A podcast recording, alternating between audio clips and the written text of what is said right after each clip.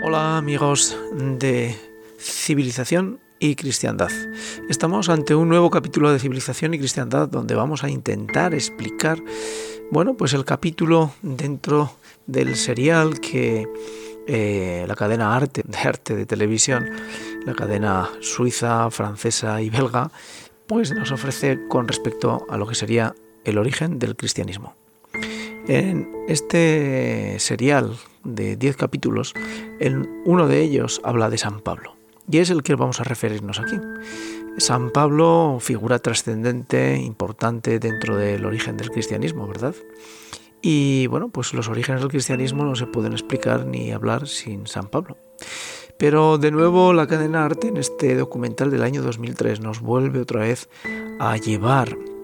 al tema de lo importante que es el cristianismo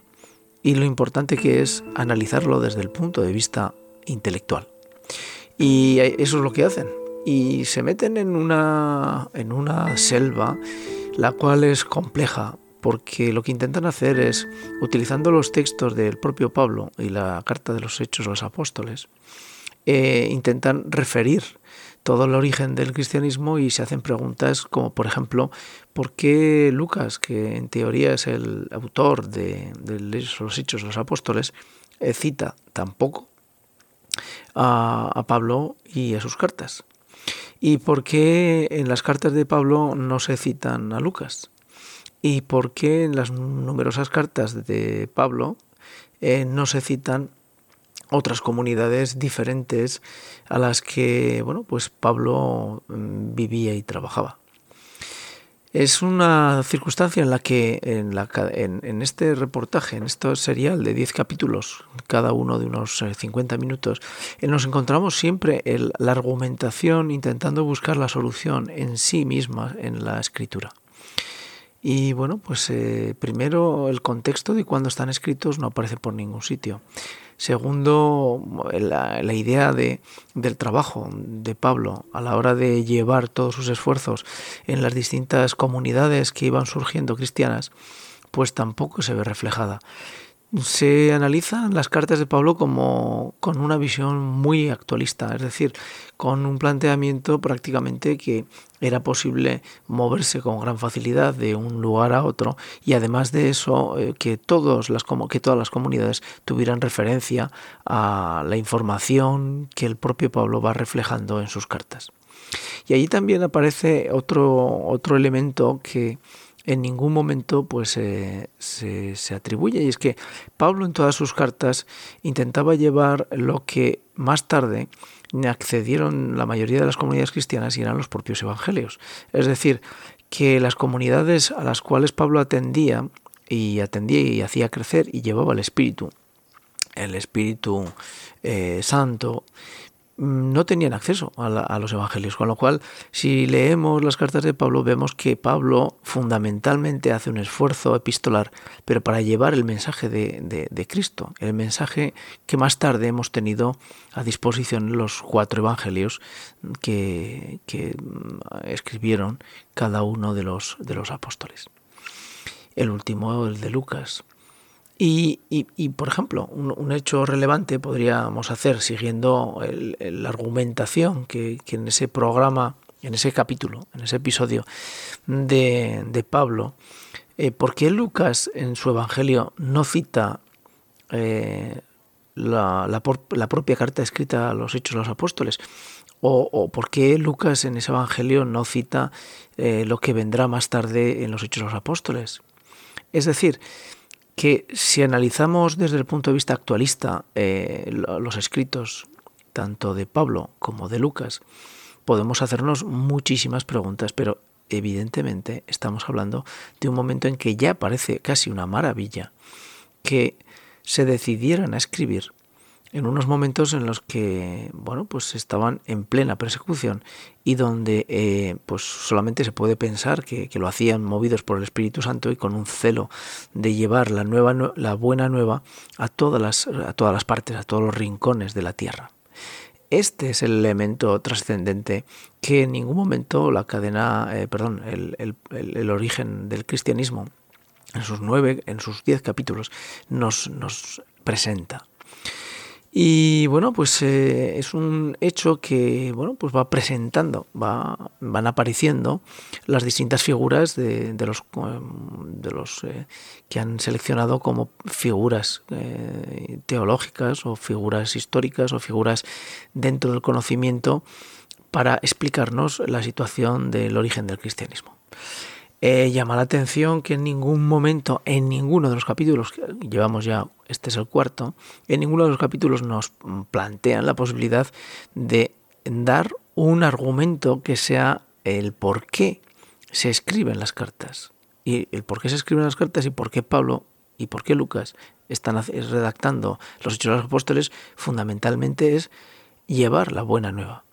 No están pretendiendo dejar escrito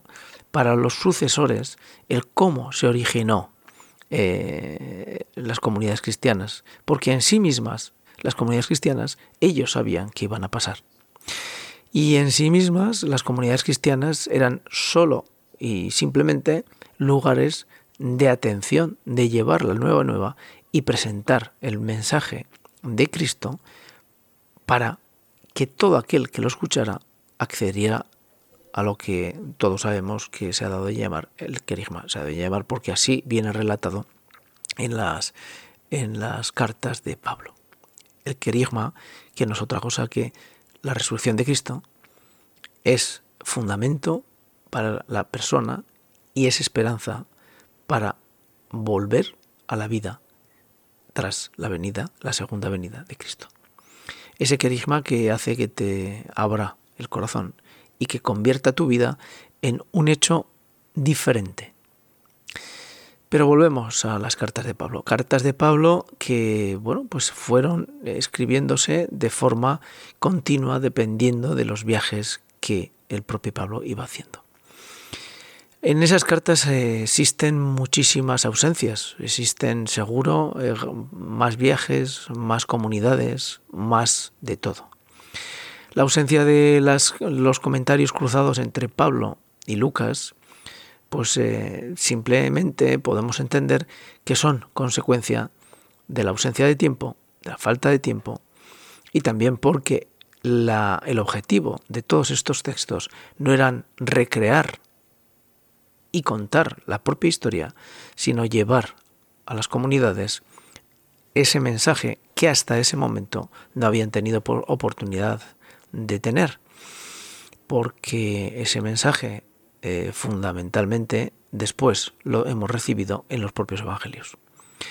Así pues, este capítulo de este episodio de la cadena arte sobre Pablo es un capítulo que quizá nos puede servir como bueno, pues interesante en la medida que vuelve de nuevo a presentarnos cómo se pueden mirar las escrituras, el Nuevo Testamento, con una visión pues ausente de toda creencia y sobre todo eh, el perder el punto, el punto de que están dirigidos y escritos eh, la actuación de Pablo para llevar la nueva, la nueva, eh, la buena nueva a comunidades, a personas que estaban distantes, que tenían relación con el judaísmo o que no la tuvieran. lo que, para terminar este pequeño comentario al episodio de Pablo, lo que llama la atención es eh, las figuras, las personas, los, eh, eruditos que aparecen en, este episodio, eh, que son judíos, con qué sencillez y con qué facilidad se olvidan de que la dificultad para un cristiano es la misma que para un judío. Me explico. Un judío cree en un Dios que está revelado en la Biblia